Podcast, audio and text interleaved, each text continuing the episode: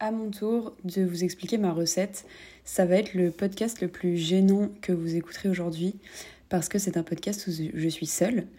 Euh, pour être accompagnée et puisque j'ai énormément d'humour, je vous propose euh, à chaque fois que je ferai des blagues de vous mettre un petit bruitage sonore de rire et ce sera le moment euh, où vous vous rigolerez derrière votre Spotify, vos AirPods ou encore votre Apple Podcast. Les rires, ça se passera comme ça. Il y aura un peu des applaudissements et tout parce que je pense que c'est important aussi euh, euh, d'applaudir quand euh, je fais une blague et que ce moment est plus ou moins gênant. Pour vous expliquer un peu pourquoi j'ai monté le podcast La Recette, je vais commencer un peu au tout début.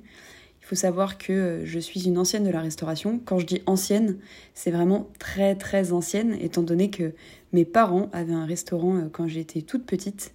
Alors j'ai pas très bien compris parce que il semblerait qu'ils aient fait faillite euh, à peu près l'année de ma naissance. Donc depuis que je suis toute petite, je pense que euh, la faillite de mes parents est due à ma naissance. Mais je sais que ma mère écoute ce podcast, donc euh, elle va sûrement me dire mais pas du tout, ça n'a absolument rien à voir avec toi.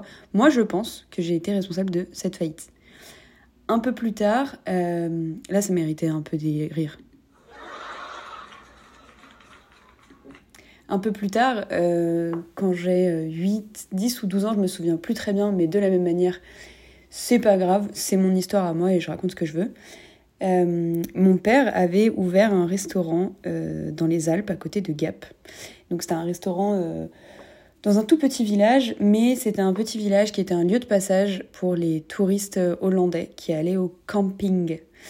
Et euh, mon père nous avait proposé de venir travailler, mon frère et moi, euh, pendant un mois, pendant l'été.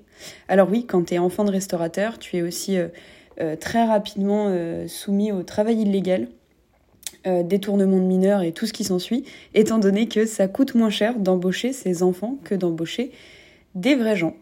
Du coup, donc, moi, j'ai toujours euh, évidemment aimé l'argent, étant donné que euh, quand euh, tu as des parents restaurateurs, tu apprends très vite à encaisser de l'argent et tu es très vite au contact de l'argent. En vrai, je dis ça en rigolant, mais c'est pas totalement faux.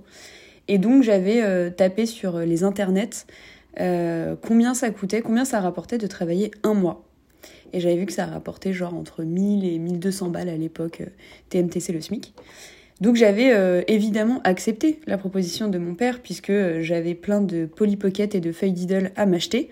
Donc euh, on avait dit oui avec mon frère et on est parti du coup pour un mois de travail quand on avait donc 8, 10, 12 ans, je me souviens plus très bien. Et donc moi je me découvre une passion ultime pour le bar et surtout pour servir des pochetrons à 16 heures euh, leur servir des vodka limé fraises et des double jack euh, coca sans glace. Et donc, euh, je faisais ça tout l'après-midi. Après, c'était extrêmement cool, très stylé, très particulier du coup dans un petit village parce que beaucoup d'habitués mélangés à des touristes hollandais.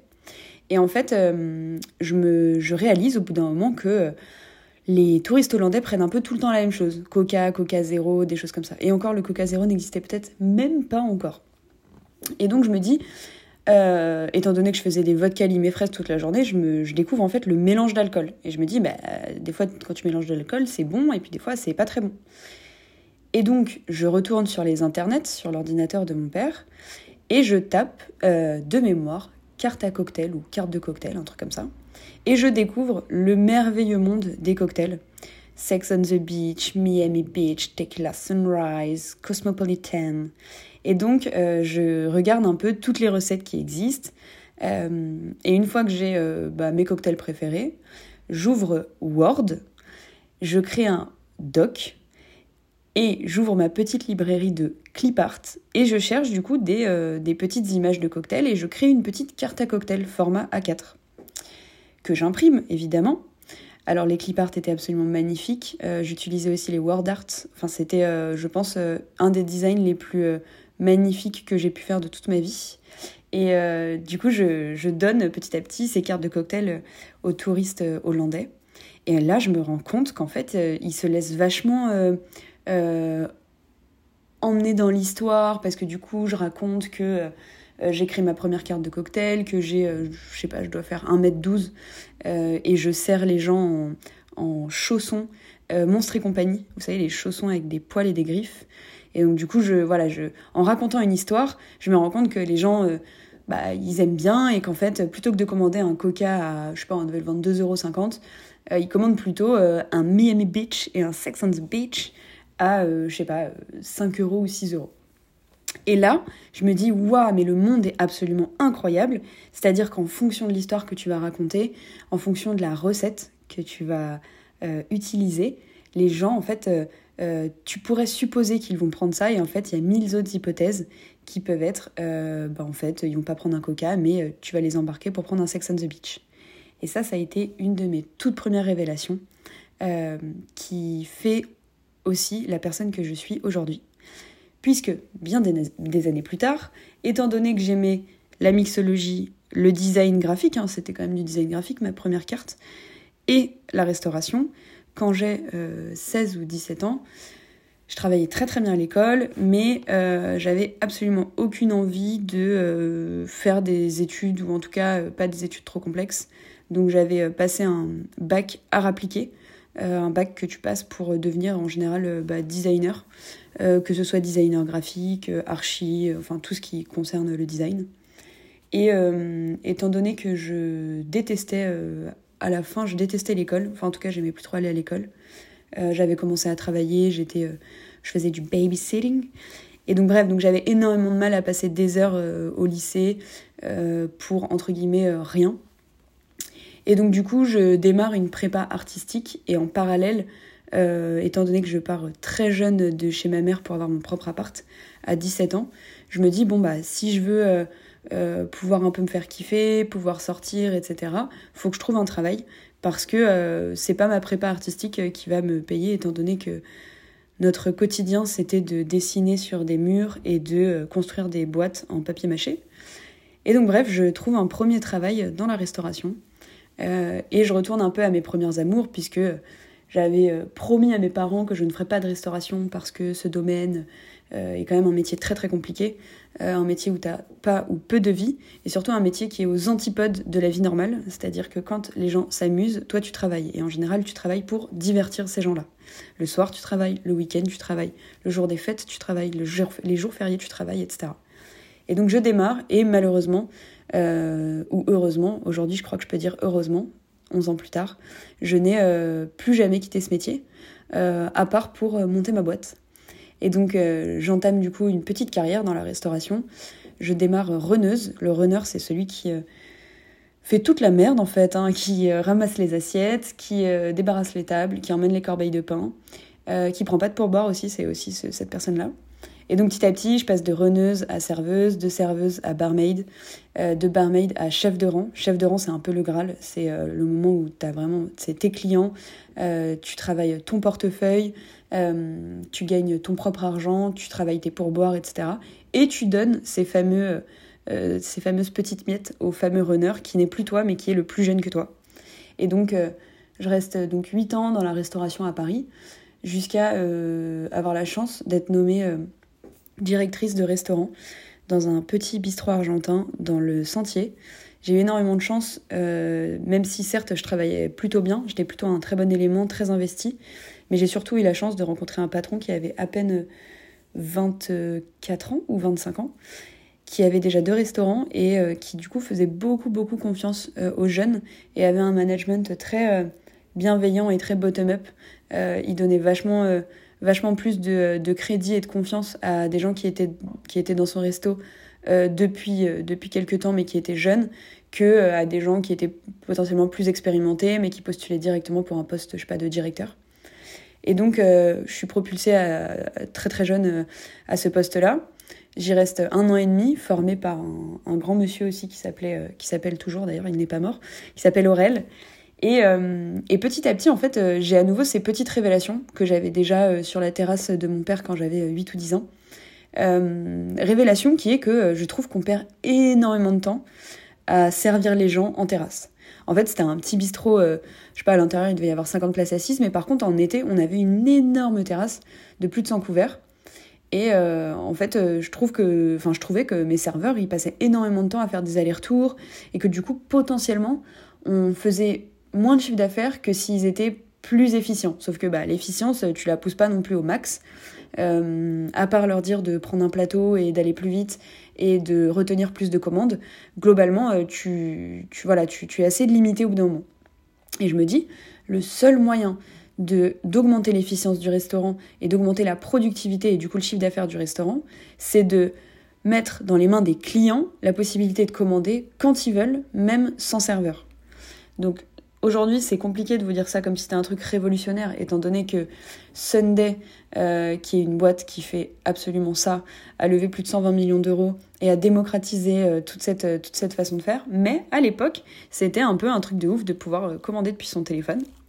Et donc, étant donné que je ne connais rien ni aux startups, ni à la tech, ni au digital, ni à quoi que ce soit, je viens à peu près de, je viens à peu près d'apprendre comment fonctionnait euh, une ligne Excel et comment on pouvait additionner deux colonnes. Ça, c'était pour faire notre inventaire et pour compter plus vite les bouteilles de vin. Mais globalement, j'écrivais très peu de mails, enfin bref, j'avais pas trop appris tout ça, mais je me dis, on s'en fout, de toute façon, je suis pas en train de monter une boîte, je suis en train juste de m'aider moi-même dans mon quotidien et d'aider le quotidien de mes serveurs. Et euh, je, donc je, me lance là-dedans et j'écris du coup euh, mon numéro de téléphone sur les tables en terrasse avec un petit feutre blanc en écrivant si vous voulez commander, vous pouvez commander par texto. Et bref, et euh, la magie prend, grâce aussi aux rencontres que je fais, puisqu'on avait une extra, une serveuse qui était absolument incroyable et qui euh, faisait aussi du théâtre et de la comédie, et qui en fait se prend au jeu et décide que elle va m'aider à faire en sorte que toute la terrasse commande par texto. Et là, les premiers moments trop mignons arrivent. Je reçois les premières commandes par texto. Donc j'avais laissé mon téléphone euh, au barman. Et en fait, dès que mon téléphone sonnait, euh, il regardait mon téléphone et euh, il y avait écrit un demi de bière, une planche de charcuterie, etc. etc. Et en fait, on laisse ça, je sais pas, peut-être deux ou trois mois. Et petit à petit, du coup, il y a des habitués de cette commande. Dans le sens où il y a des habitués qui, même quand je suis pas là, m'envoient des textos euh, on est en chemin, est-ce que tu peux nous mettre 8 euh, pintes, etc., euh, etc. Et en fait, je crée vraiment un espèce de canal de communication avec nos clients, et en plus un canal de communication privilégié. Pour tous ceux qui savent le métier que j'exerce aujourd'hui, c'est un peu le moment de vous dire Waouh, truc de fou, c'était les prémices de tout ce qu'on fait aujourd'hui. Mais bon, pas de, pas de spoil, je vais vous raconter tout ça. Donc tout ça, on est en 2017, 2018 à peu près. Petit à petit, euh, on a une des tables habituées qui est en fait euh, le directeur des programmes startup euh, de l'incubateur School Lab qui vient me voir et qui me dit écoute, donc c'était un habitué, un client, qui me dit écoute, ta petite connerie là de commenter, commander par texto, je pense que ça peut être une boîte, boîte qu'on appelle startup. Et du coup, tu devrais venir à l'incubateur nous expliquer, enfin essayer de, monter ça et d'en faire une boîte. Donc je me, je me souviens très bien, le soir même, je rentre chez moi et je tape sur Google monter une startup. Du coup, rétrospectivement, je, me dis que c'était trop mignon parce qu'en fait, je pensais qu'une startup c'était une forme de société, genre comme une SAS ou une SARL. Et du coup, je cherchais euh, désespérément comment, euh, comment on montait une startup, quoi, par, euh, par quelle étape fallait passer. Et j'avais du coup déjà les prémices d'un truc qui aujourd'hui vit en moi, c'est le fait qu'il n'y a pas de recette magique, il n'y a que des ingrédients qui font que à la fin ta recette est à peu près cool.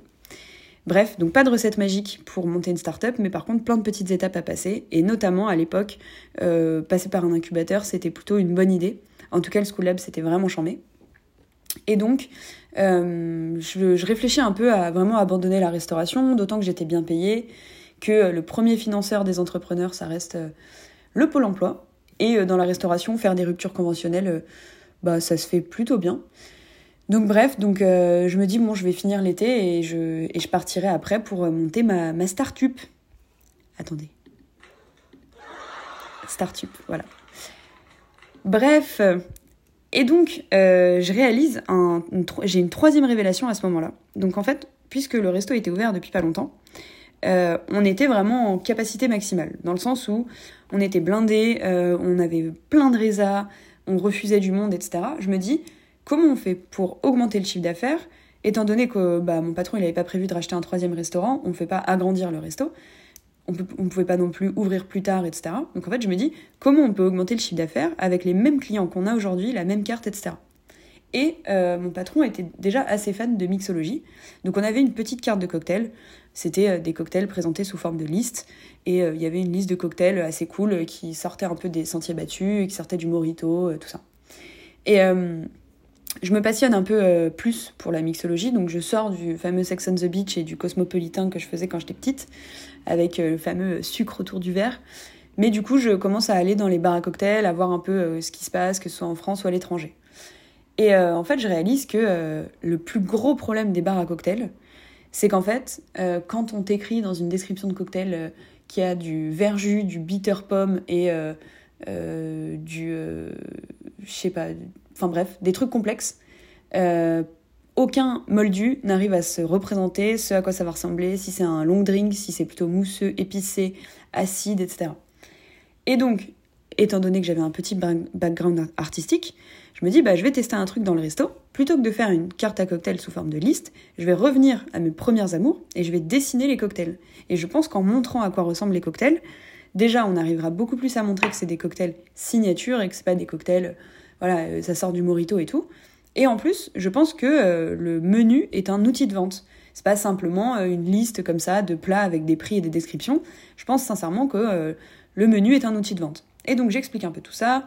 Je prends mon ordi, je savais pas du tout manier, enfin j'avais vite fait après à manier Photoshop pour falsifier des fiches de paye à l'époque où je cherchais un appart à Paris. C'est bon, là tout se fait, calmez-vous. Euh, et donc bref, je, commence à dessiner donc euh, sur un, carnet euh, des petits verres à cocktail, je les colorie et tout. Je les prends en photo, je les mets dans Photoshop, je retravaille un peu les couleurs, le trait, et du coup je crée ma petite carte de cocktail. Donc c'était une carte à côté de la carte, il y avait notre carte normale, et à côté de la carte, je donnais un espèce de petit fascicule avec du coup des petits cocktails dessinés. Et là, donc je cherche un imprimeur désespérément qui m'imprime ce petit fascicule. J'en trouve un euh, rue aux ours, copy print, Nicolas que je rencontre. Et bref, et il me sort euh, du coup une très jolie carte de cocktail. Et le soir même, du coup, je programme la caisse et tout. Et à partir de maintenant, on va vendre les cocktails de cette manière. Et là, donc habituellement, on vendait euh, entre 8 et 10 cocktails par jour. Premier soir de mise en place de cette carte, on vend 80 cocktails dans la soirée. C'était l'équivalent. On avait fait genre 150 ou 160 couverts, c'était l'équivalent de un cocktail pour la moitié de la salle. Un cocktail par personne pour la moitié de la salle, ce qui est énorme. Et évidemment, ça se ressent dans le chiffre d'affaires. C'est-à-dire que au lieu de prendre, euh, bah, euh, sais pas, une pinte de bière ou euh, un martini blanc ou un ricard comme les gens prendraient à l'apéro, avec cette petite carte, les gens se laissent tenter. Et en fait, ils passent de un apéro à 4 ou 5 euros à un apéro à 10 ou 12 euros. Évidemment, ça se ressent dans le chiffre d'affaires. Et là, pareil, nouvelle révélation. Quoi? Mais c'est absolument incroyable. En changeant quelques petites choses sur une carte ou sur un menu, on peut vendre plus et faire plus de chiffre d'affaires. Je précise hein, que aujourd'hui, c'est des trucs qui me paraissent absolument euh, évidents et on passe à peu près notre temps au quotidien à expliquer tout ça à nos clients. Mais à l'époque, ne connaissant même pas la définition euh, du marketing, en fait, je me rends même pas compte que faire des trucs comme ça, c'est faire du marketing. Bref, donc dernière révélation. Et donc, quand je vais dans ce petit incubateur qui s'appelle le School Lab, je trouve deux associés, un qui était le meilleur ami d'enfance de mon frère, qui travaillait dans la restauration, un autre qui était le meilleur ami de cette fameuse serveuse dont je vous parlais tout à l'heure, qui a fait beaucoup pour la boîte, euh, qui lui était ingé. Et donc on démarre tous les trois, euh, en ayant la, conviction absolue que les gens vont commander depuis leur téléphone en terrasse euh, tout l'été 2018. Spoiler alerte, ça ne s'est pas du tout passé comme ça. Tous les restaurateurs, tous les bars qu'on a démarchés, la quasi-totalité nous ont dit d'aller nous faire foutre parce qu'on était dans un autre monde, que euh, tout de suite on opposait le digital, le QR code, tout ça à euh, une rupture du contact humain, de la relation, etc. Et évidemment, le Covid n'était pas encore là. Donc c'était pas à ce point ok euh, de faire des trucs avec son téléphone. Et, voilà. Donc bref, on se lance du coup en 2018. Euh, on a nos premiers clients, etc. Et en fait, là, je découvre un peu le monde de euh, la levée de fonds. Euh, on m'explique que ma boîte, même si je fais 1 euro de chiffre d'affaires, elle est déjà valorisée 1 million, truc de fou, oh là là, mon Dieu. Et bref, et donc, on se met un peu en quête de financement. on fait vraiment, genre, littéralement, peut-être 100 euros de chiffre d'affaires par mois, ce qui ne paye même pas, du coup, les locaux qu'on paye avec notre argent et tout. Et en fait, petit à petit, donc on fait un dossier réseau entreprendre, Wilco, BPI, enfin bref, tous ceux qui ont monté des boîtes sauront de quoi je parle on se prend des refus de partout. Euh, on commence à parler un peu à des business angels, on va à des meet-up, etc. Et en fait, petit à petit, on lâche l'affaire et on se dit, bon, le chiffre d'affaires, on le fera avec euh, nos prestations, notre service, ça ira potentiellement moins vite que du financement euh, et de donner de l'equity à des, à des investisseurs, mais au moins ce sera notre argent pour aller réinvestir comme on veut. Et de toute façon, étant donné qu'on vend des choses à des restaurateurs et qu'on est deux à venir de la restauration, en réalité on a plein de prestats et de services à leur vendre. Et là c'est le début de euh, le vrai moment où moi je change de, je change de côté du comptoir. Je n'irai quasi plus en tout cas de l'autre côté du comptoir et je passe côté, euh, côté du coup euh, prestataire, fournisseur et aussi cliente évidemment. J'adore euh, boire des verres, les gens qui me connaissent le savent. Et là, du coup, on se met à démarcher des restaurateurs pour leur vendre des cartes et des menus, et notamment des cartes de cocktail. Et donc, étant donné que bah, je, connais à peu près ce milieu, j'aide aussi pas mal de restaurateurs en conseil en mixologie, en, en conseil en stratégie, euh, notamment euh, stratégie de pricing, etc. Parce que ça, joue beaucoup le pricing euh, dans la restauration, le tarif. Et bref, et donc je fais mes premiers clients comme ça pendant toute la première année de la création de Souplet. Du coup, la boîte s'appelait Souplet. Et cette petite entité qui était un peu une agence, agence de conseil, un peu créa et tout, je l'appelle Et merci. Parce que je le rappelle, j'ai beaucoup d'humour. Et bref, et donc, je transmets à tout un tas de restaurateurs que je connais cette fameuse petite technique pour augmenter son chiffre d'affaires grâce au cocktail. Sauf que je, rencontre un troisième problème qui est qu'en fait, il y a certains restaurateurs qui ne savent même pas faire des cocktails. Et donc, je me dis, bon, bah, qu'à cela ne tienne, un métier de plus, un métier de moins, moi je sais faire des cocktails, j'ai été formée en mixologie, je vais du coup leur faire euh, des formations pour euh, leurs barman et leurs équipes, et je vais leur faire une carte de cocktail en fonction bah, de leur attente, de euh, à combien ils veulent vendre ce cocktail, etc. Qu'est-ce qu'ils veulent vendre à leurs clients. Et du coup, je, me retrouve à faire ce qu'on appelle signer des cartes de cocktail. Donc bref, je crée mes petits cocktails, etc. Et, et je, forme à chaque fois les restos. Derrière, je leur vends la carte, donc le vrai menu, le vrai outil commercial pour vendre ces cocktails. Et du coup, moi, mon, KPI, c'est à quel point ton chiffre d'affaires a augmenté grâce à ces nouveaux cocktails. Et franchement, truc de fou, vraiment effet de réseau, bouche à oreille et tout.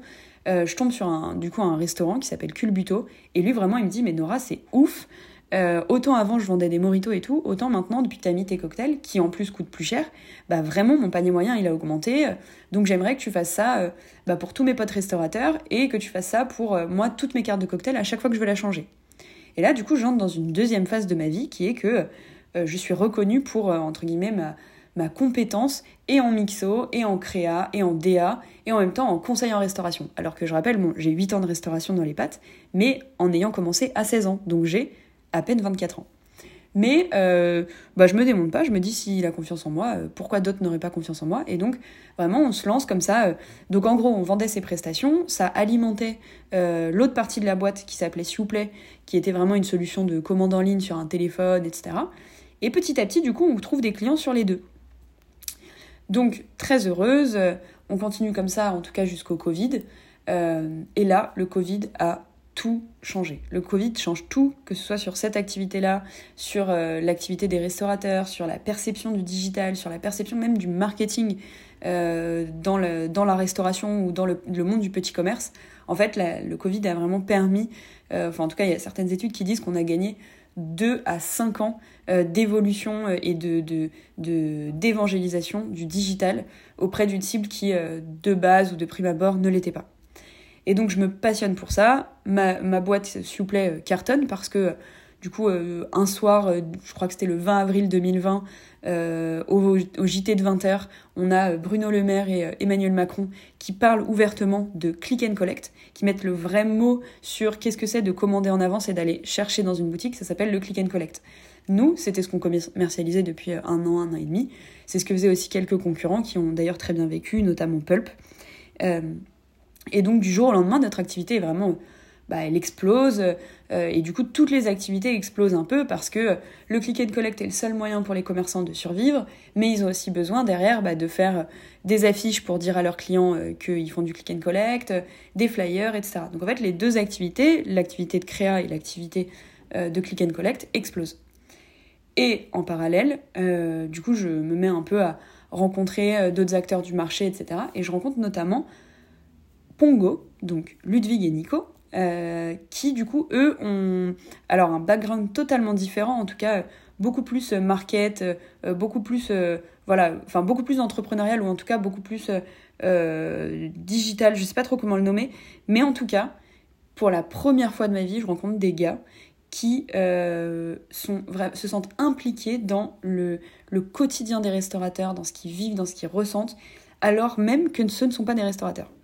Et donc, bah évidemment, coup de foudre, bam euh, on se dit euh, putain c'est fou, euh, on s'entend trop bien, on adore nos boîtes respectives, on adore la façon dont on, dont on a construit nos boîtes, etc.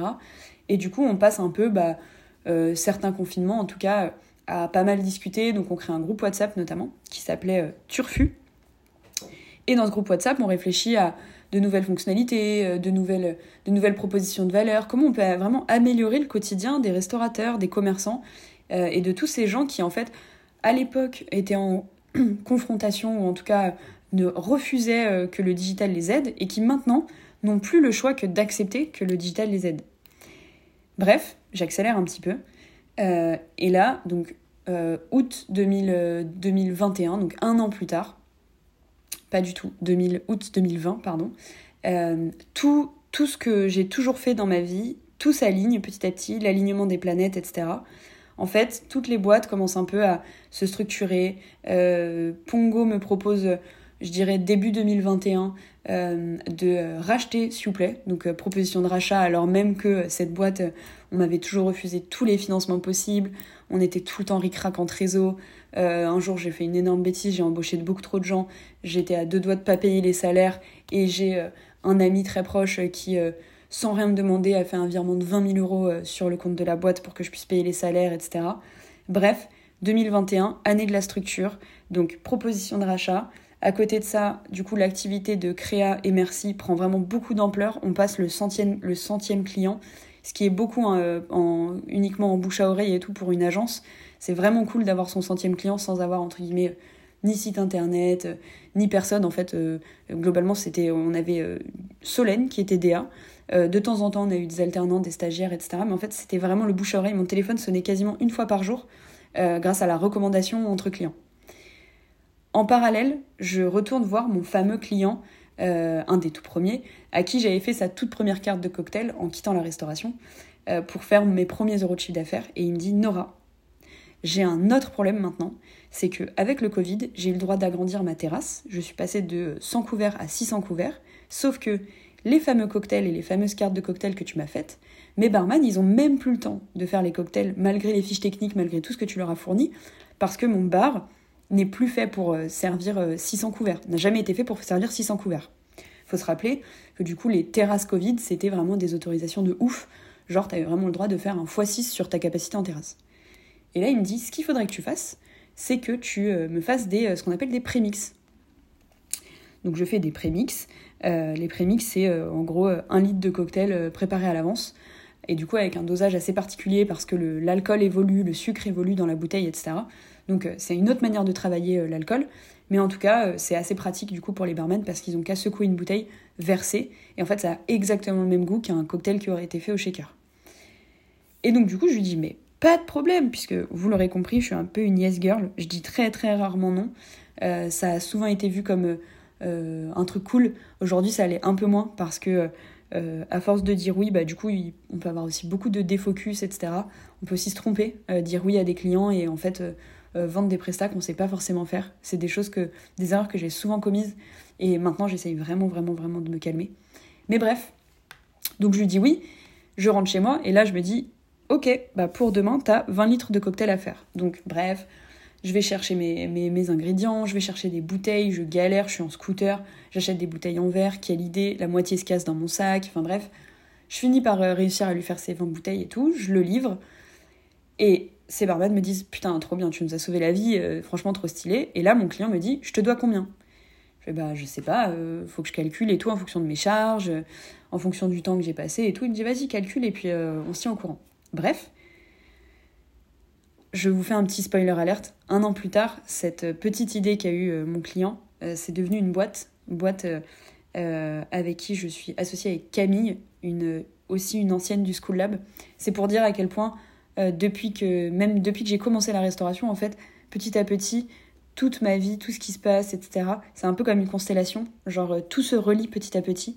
J'ai fait des rencontres, j'ai exercé des métiers, etc. Et en fait, petit à petit, tout converge vers un truc où bah, je sais exactement le métier que j'entreprends aujourd'hui. Et ma passion ultime, et c'est aussi pour ça que le, le podcast s'appelle La recette, c'est de trouver ces fameux petits ingrédients qui vont faire que tu passes de 0 à 1, de 1 à 10 et de 10 à 100. C'est ces petites choses qu'on se transmet entre nous, euh, qu'on se conseille entre nous, etc., qui font que nos clients, nos activités, nos boîtes passent de 0 à 1, de 1 à 10 et de 10 à 100. Bref, je remets des rires. J'aurais peut-être pu mettre des larmes.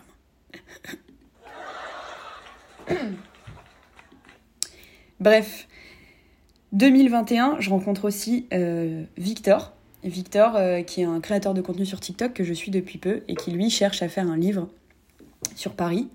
Euh, je viens de recruter Anissa, qui avait pas mal bossé en tant que commercial pour S'il mais du coup qui, qui se passionne un peu pour, en tout cas pour les services que tu peux vendre à des restaurateurs, la food, le marketing, etc. Et en fait, euh, bref, on structure un peu l'agence et merci. Et euh, le jour où je crée le compte Instagram et merci, je m'abonne en fait à Victor, qui le jour même met une story. Euh, je cherche un graphiste pour faire un livre sur Paris, sur la food à Paris. Évidemment, je saute sur l'occasion puisque, rappelez-vous, je suis une yes girl. Il m'explique le projet, etc. Et en fait, petit à petit, euh, bah, le, projet prend forme, je lui explique que moi j'ai une graphiste, que mes bureaux sont dans une imprimerie, euh, que je suis une ancienne de la restauration, bref, je lui explique un peu que je peux l'aider sur pas mal de champs de compétences, et qu'en plus, euh, bah, j'ai déjà monté une boîte, que je suis en train potentiellement de revendre, mais qu'en tout cas, voilà, je, je, je, suis assez ok pour l'aider aussi sur le côté un peu plus entrepreneurial, business, etc. Bref, on passe d'un Google Doc à un vrai livre vendu à 2000 exemplaires juste avant Noël euh, et donc on se dit, bah ok, on tient vraiment un truc, on apporte vraiment de la valeur aux gens parce que bah, le livre se vend. En tout cas, beaucoup grâce à l'audience de Victor, grâce à tout le marketing qui a été fait euh, en, amont avec, euh, je vous donne vite fait les ingrédients, mais en gros, beaucoup de création de contenu de la part de Victor, beaucoup d'ads, beaucoup de Facebook ads grâce à Quentin, Neptune Digital. Pour un euro investi, ça nous rapportait entre 4 et 5 euros. et aussi beaucoup de, recommandations et de contenu organique sur LinkedIn, sur Insta, sur Facebook à l'époque, ça se faisait encore, sur TikTok, etc. Et donc, bref, carton plein. Euh, donc, on se dit, bah, on peut pas s'arrêter là.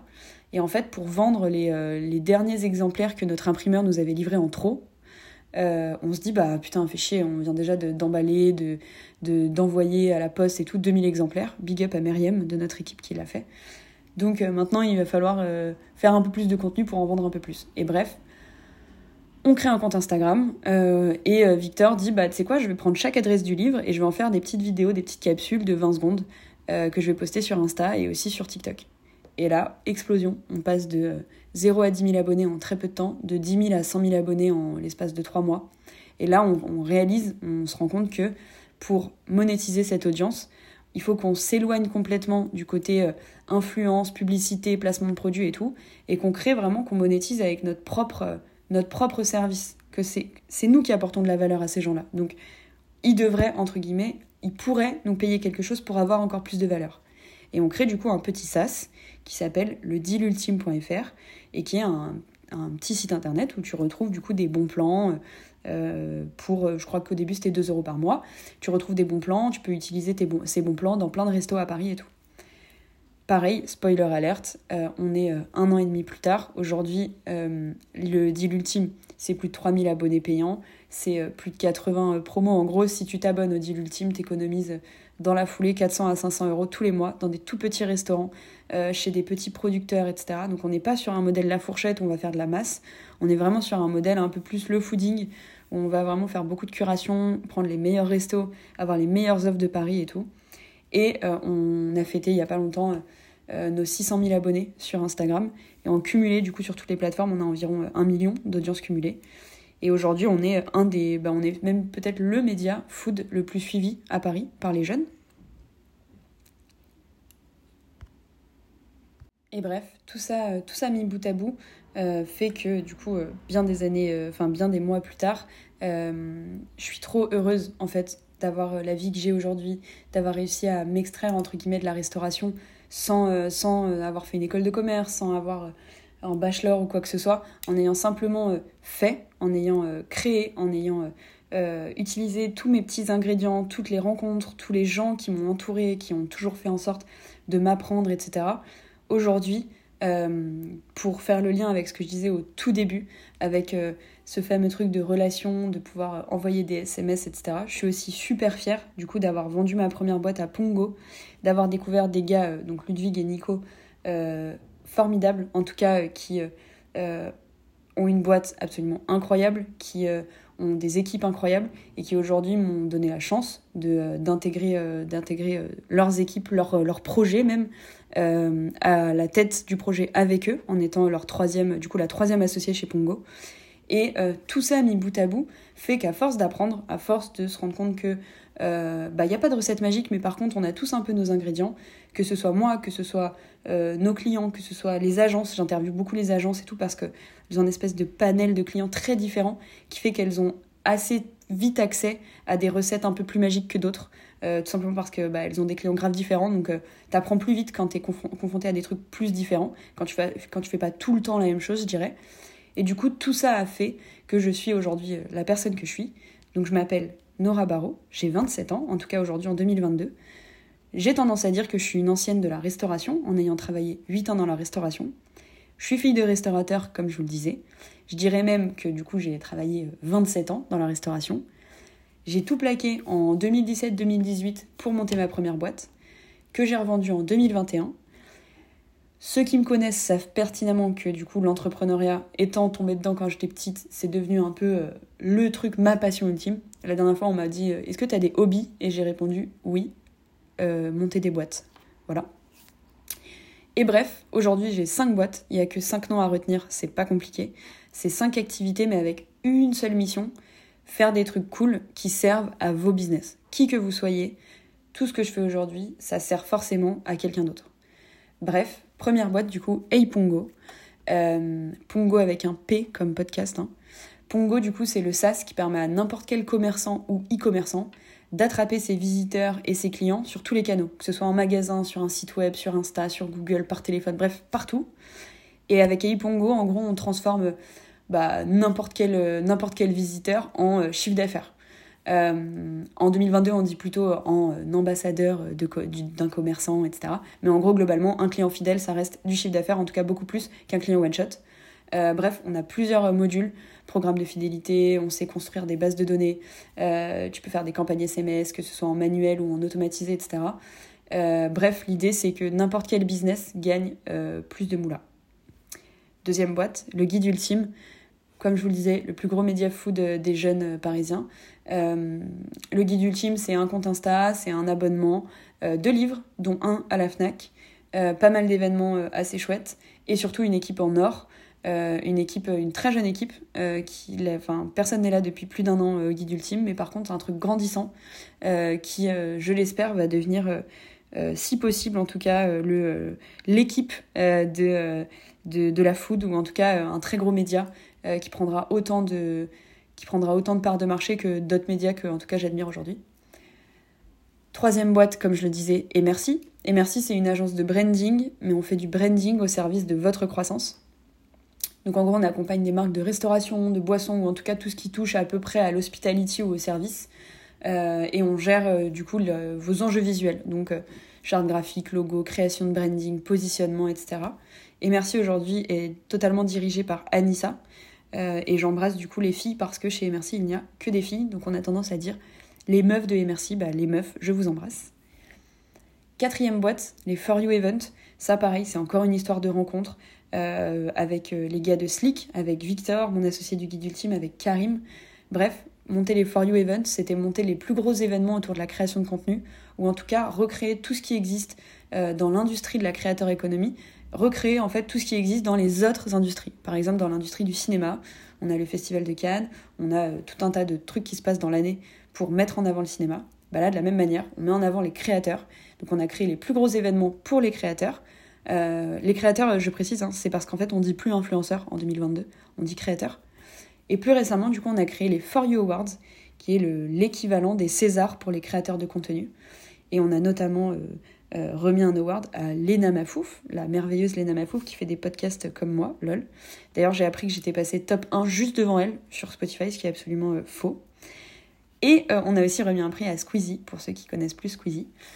Bref, dernière boîte, et ça c'est le petit, le petit projet pépite quoi, ça s'appelle Glou C'est une marque de cocktail prêt à verser pour les restaurateurs, les hôtels, les bars, euh, les, enfin, les organisateurs d'événements ou même pour votre événement à vous. C'est pour ceux qui n'ont pas le temps ou pas le talent de servir de délicieux cocktails. Et bref, après avoir créé euh, une cinquantaine de, de, recettes de cocktails, en fait, je trouvais ça ultra pertinent de faire un podcast qui s'appelle La recette, pour cette fois-ci vous livrer sur un plateau, prêt à utiliser évidemment, les meilleures recettes marketing qui ont fait exploser des marques, des services, des produits, des clients, des agences, ce que vous voulez. Et si vous vous demandez juste si j'ai classé mes boîtes là à l'instant par ordre de préférence, sachez que non. Mais par contre, si vous vous demandez euh, si créer 5 euh, boîtes, c'est ma recette magique à moi pour être heureuse, sachez que oui. Parce qu'en fait, en créant plusieurs projets, comme je le disais tout à l'heure, on démultiplie les opportunités, on, on auto-nourrit en fait chaque projet en créant un vrai ping-pong entre chaque secteur, chaque problématique, chaque équipe différente. Et comme dirait euh, Annie Duke ou même euh, Nicolas Samir, euh, mon tant aimé Nicolas Samir, qui m'a parlé du coup de Annie Duke, joueuse professionnelle de poker, je vous expliquerai dans un autre épisode à quel point je suis une fanatique de poker et plus globalement de jeux de stratégie et d'argent.